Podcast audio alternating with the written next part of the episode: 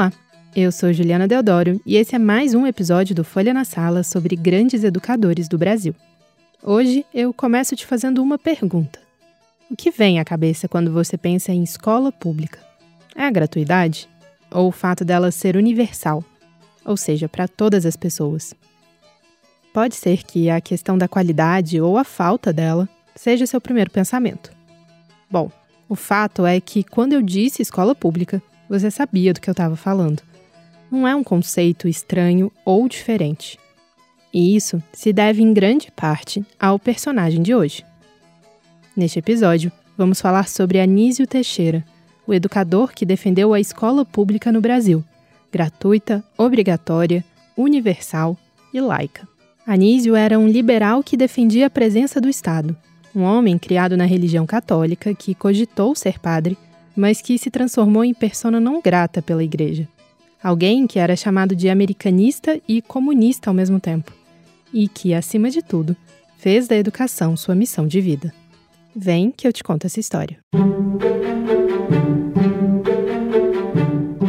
A trajetória de Anísio Teixeira começa em Caetité, uma cidade no sertão da Bahia. Foi ali que ele nasceu em julho de 1900, há 120 anos, filho de uma proeminente família de produtores rurais. Sua educação foi toda em colégios jesuítas, primeiro no São Luís, em sua cidade natal, e depois no Antônio Vieira, em Salvador.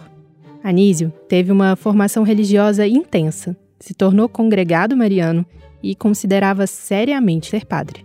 Mas o pai dele, um coronel na região, tinha outros planos para o filho.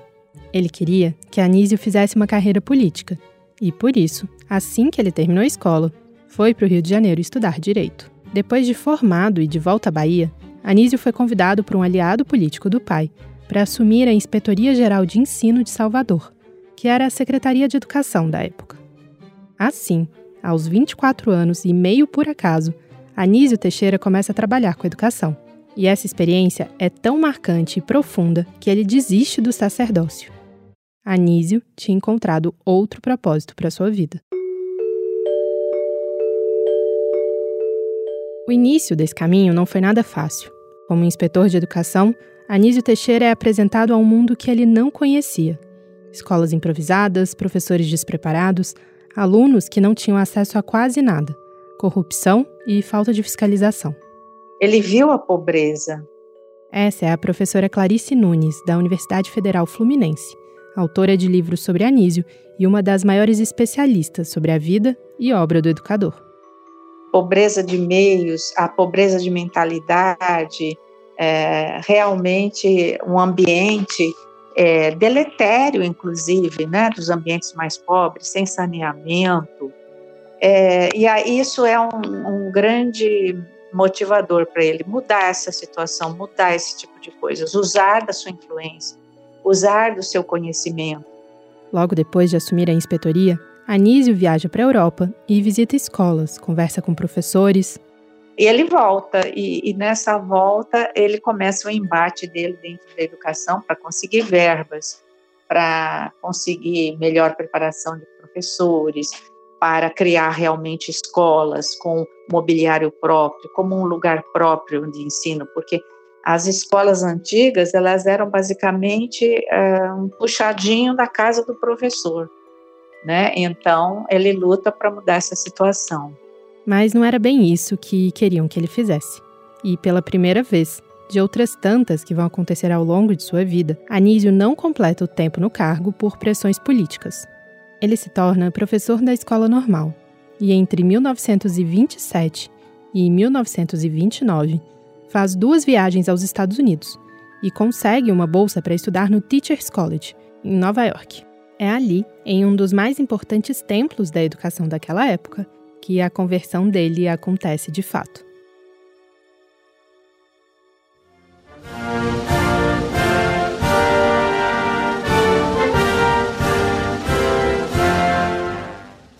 Demorei-me nos Estados Unidos cerca de seis meses. Durante esse tempo, estudei, visitei escolas, fiz boas relações e acredito que aprendi um pouco. E hoje, por gosto e pela orientação que tem os meus estudos, pretendo não me afastar mais do campo da educação onde comecei a minha vida. Nenhum trabalho poderia me apaixonar, que fosse mais vasto ou mais necessário do que este. E, sobretudo, irredutivelmente idealista como me parece que sou, nenhum outro me será tão querido ao coração e à inteligência.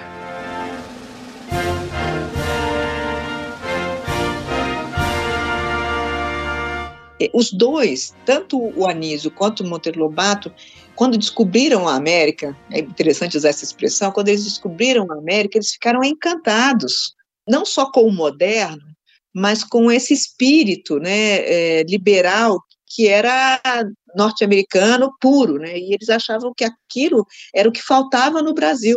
Essa é a professora Diana Vidal, da Universidade de São Paulo, especialista em História da Educação e diretora do Instituto de Estudos Brasileiros da USP. Quando o Anísio vai para os Estados Unidos, ele passa a ter uma experiência de escola que é muito diferente do que ele teve em Caetité. Ele conhece um outro universo que não é o universo dos jesuítas, e ele conhece um outro tipo de, de escola.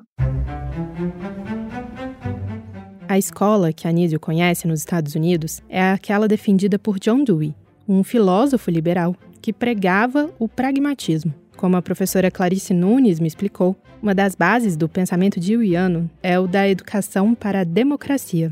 Essa relação de que uma sociedade democrática precisa necessariamente se apoiar é, numa escola democrática para todos e que tenha uma educação prática no sentido de uma educação que não seja só decorar, que não seja só objeto de memorização, mas que seja uma prática social, em que, é, de alguma forma, as questões da sociedade, os trabalhos da sociedade se refletissem dentro, né, uma escola que pudesse articular a, produção de conhecimento e a vida social. Aos 30 anos, Anísio Teixeira tinha finalmente as bases para construir sua carreira na educação.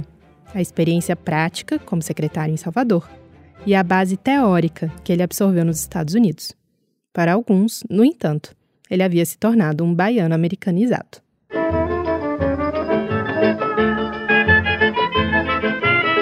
E disseram que eu voltei americanizada. O início dos anos 30 foi de intensas transformações em todas as áreas do Brasil. As oligarquias que controlavam a política do café com leite foram depostas por Getúlio Vargas e seus aliados. Todas as estruturas da sociedade precisavam ser reformuladas, e a educação, claro, também era uma delas. Que a crença qual era? Uma revolução, como aconteceu a Revolução de 30, ela não é só uma tomada de poder, ela precisa ser um trabalho de ruptura ideológica com as antigas tradições, né? Então, para ser esse trabalho de ruptura ideológica, eu preciso usar a educação com uma perspectiva renovadora, né? Então, eu preciso reinventar a educação. E, e, é por isso que os educadores liberais, a gente os chama de educadores liberais, embora eles tenham tendências diferentes, né?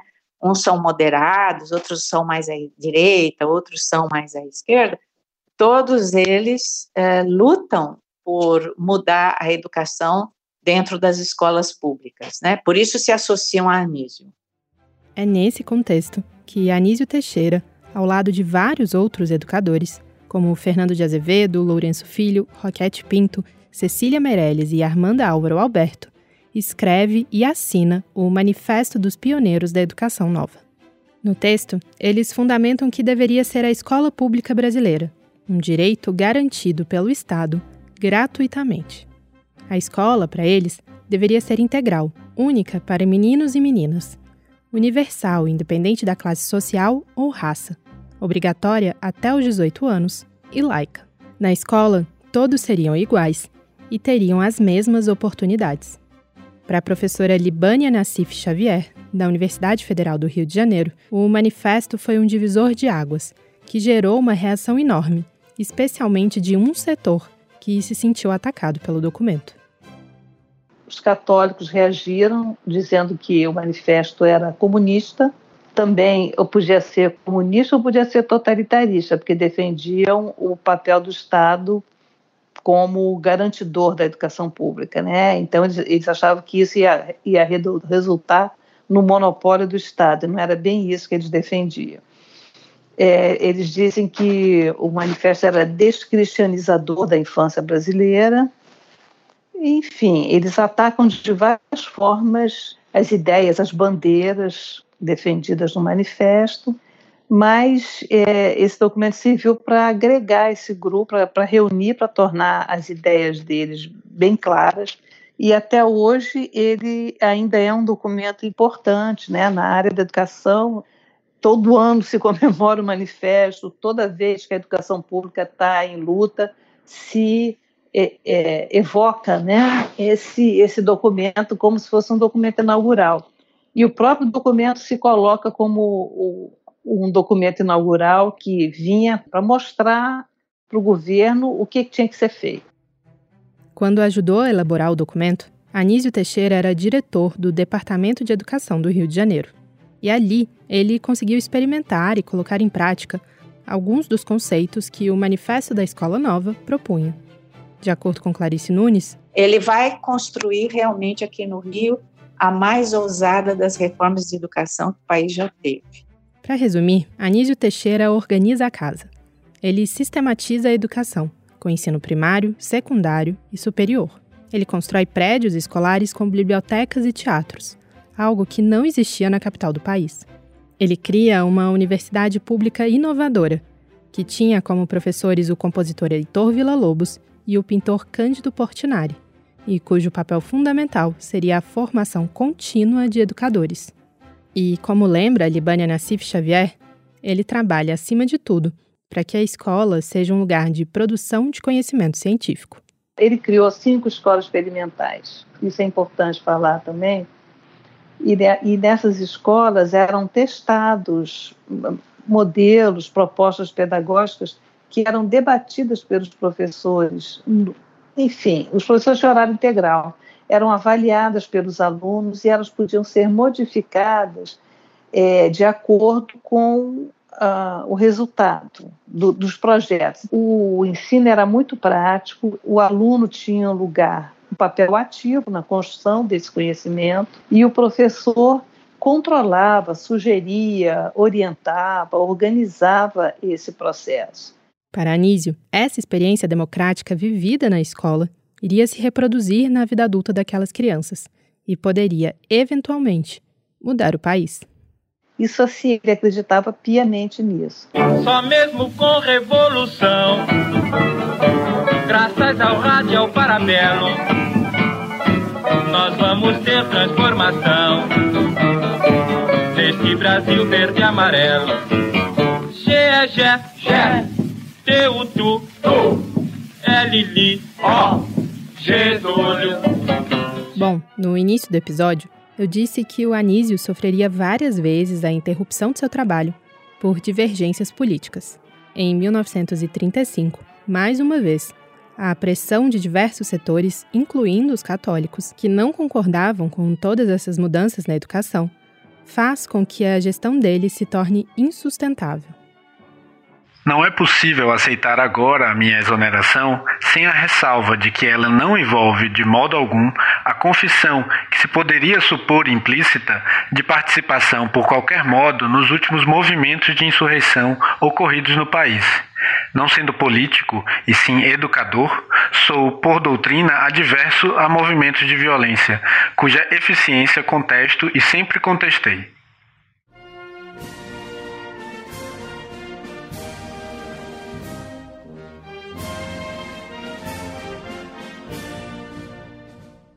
A conjuntura política no fim dos anos 30 no país não é das mais pacíficas.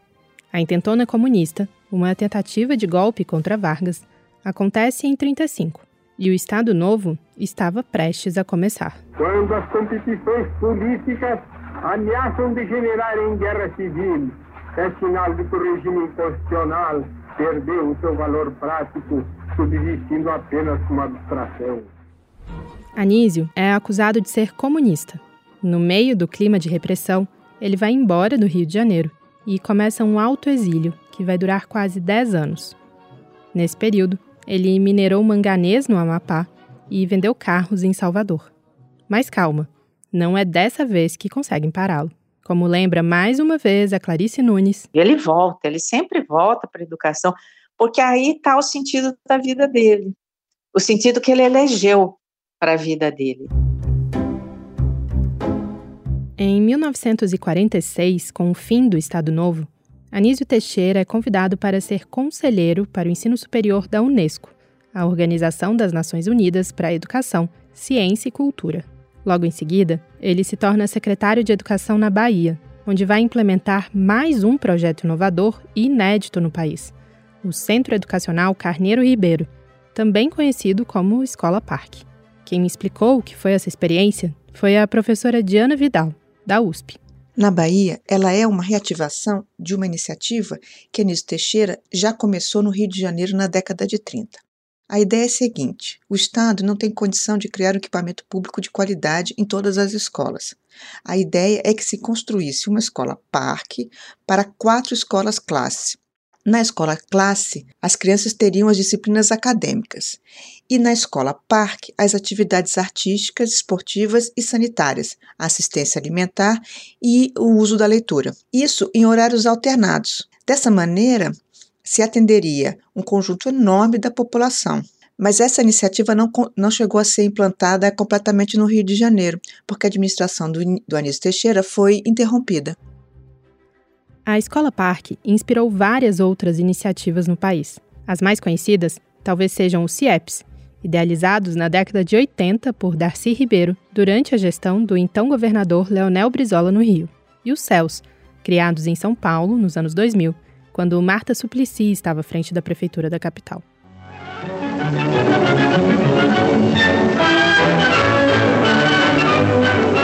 No gabinete do ministro da Educação e Saúde, realiza-se a posse do professor Anísio Teixeira no cargo de diretor do Instituto Nacional de Estudos Pedagógicos. O novo diretor do INEP, em seu longo discurso, traça o programa que adotará para o bom êxito dos trabalhos que lhe estão afetos, dizendo em meio à sua oração: Não podemos fazer escolas sem professores e muito menos improvisá-los. Técnico dos mais renomados, o professor Anísio Teixeira promete realizar o máximo a fim de que o Instituto Nacional de Estudos Pedagógicos atinja com brilho e segurança sua finalidade.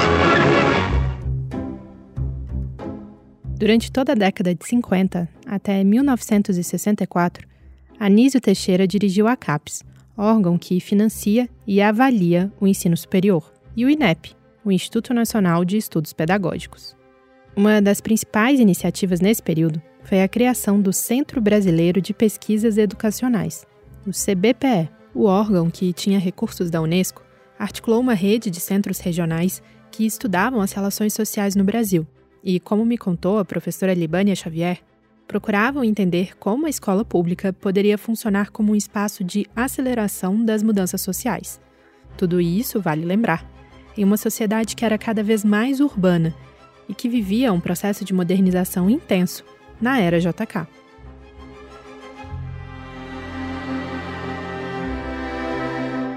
O que eu acho que é importante destacar nessa experiência né, de, de tentar transformar o campo pedagógico num campo de estudos, né, num campo que, que dialoga com as ciências sociais, que desenvolve pesquisas, que reflete sobre o seu próprio trabalho, isso assim, isso é o oposto do que a gente tem, por exemplo, nas redes, nas escolas públicas em, em qualquer estado do Brasil, é, nas quais os professores trabalham em sala de aula muitas horas, não tem sequer um minuto para respirar, quanto mais para fazer pesquisa, para refletir sobre o próprio trabalho, para discutir né, com, com uma equipe, para pegar uma assessoria.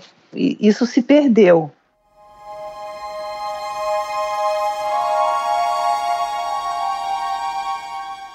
Vários pesquisadores e gestores da educação brasileira das décadas seguintes passaram por esses centros.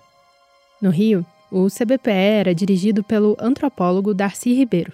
Em São Paulo, pelo educador Fernando de Azevedo, com a colaboração do sociólogo Florestan Fernandes.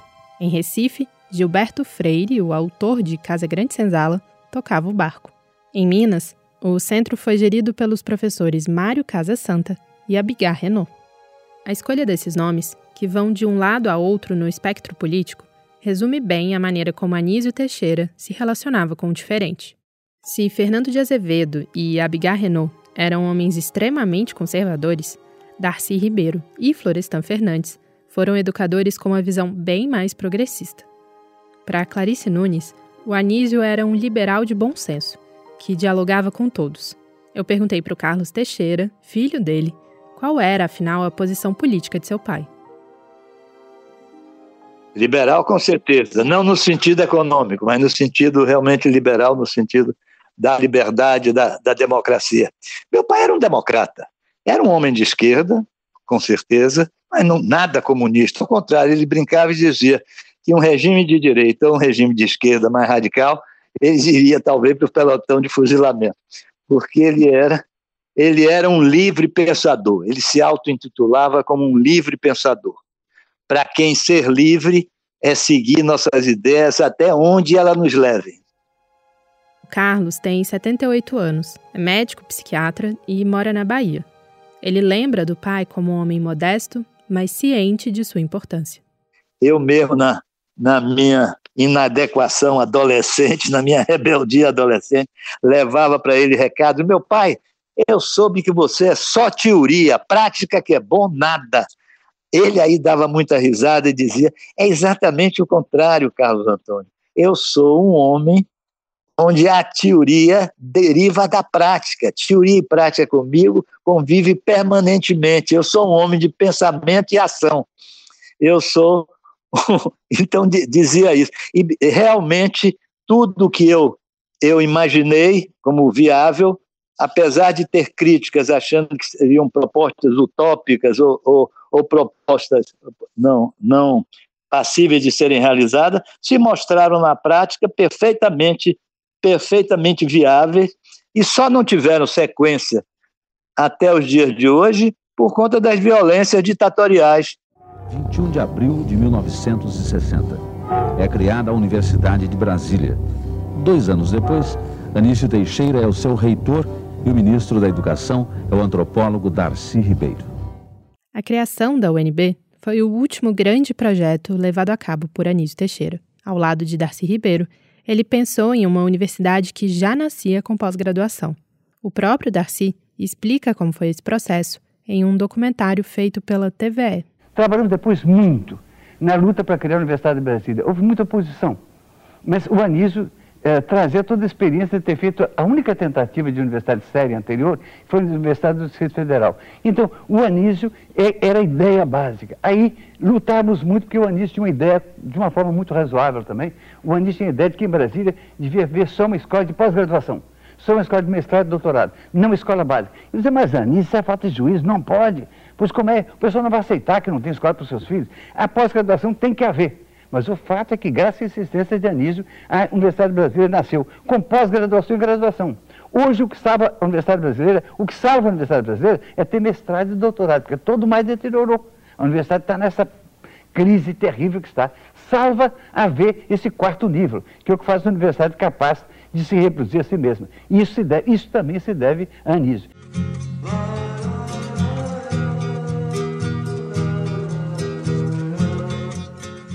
O golpe militar de 1964 cassou os direitos de Anísio e o aposentou compulsoriamente de suas atividades no Ministério da Educação. Essa foi a terceira e última vez que seu trabalho foi interrompido por questões políticas. Essa última de Brasília realmente teve um peso ponderal maior. Ele, não digo que ele tenha ficado acabrunhado, mas eu senti que foi um peso maior, como dizer, puxa, as coisas estão se repetindo, quando parecia que ia engrenar, estão se repetindo. No dia 11 de março de 1971, Anísio Teixeira era esperado na casa de Aurélio Buarque de Holanda para um almoço. Ele nunca chegou. Dois dias depois, seu corpo foi encontrado no fosso do elevador do edifício. A morte foi anunciada como acidental, mas em 2012, a Comissão da Verdade abriu uma investigação para apurar o caso, que não foi concluída. Em 2019, o pesquisador João Augusto Rocha publicou um livro no qual afirma que Anísio não poderia ter morrido na queda do fosso. Carlos Teixeira, diz que acredita na morte acidental, mas. Eu diria que eu não, não juro de pé juntos, eu boto minhas, todas as duas mãos no fogo. Quem sabe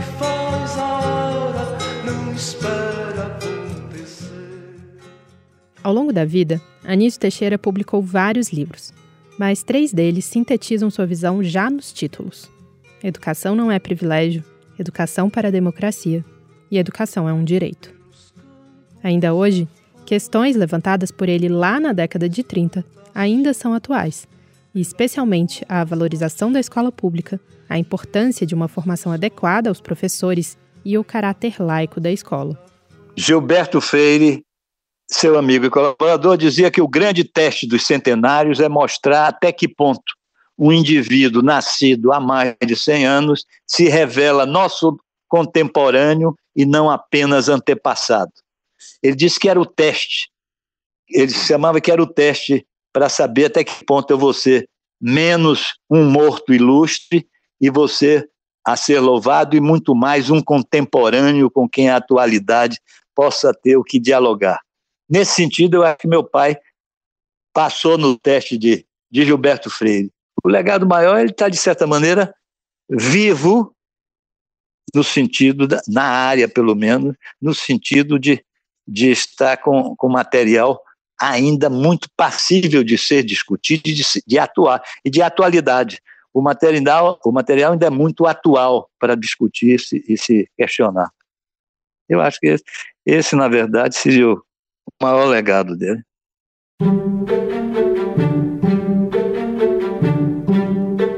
Esse foi o Folha na Sala, o podcast da Folha para professores, em parceria com Itaú Social.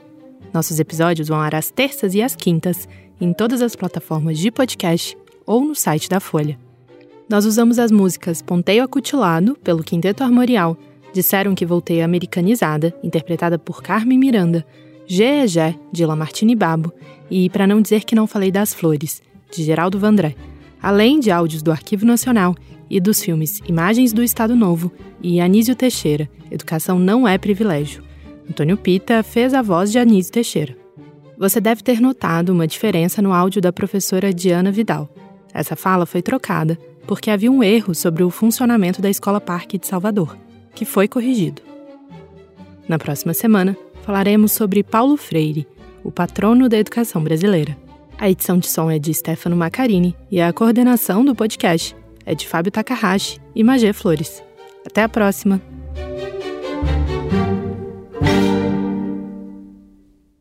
Para tecer uma educação de qualidade é preciso entrelaçar bons fios. O Polo, ambiente de formação do Itaú Social, valoriza os saberes, o diálogo e a troca de experiências. Conheça mais sobre o Polo em polo.org.br. Itaú Social.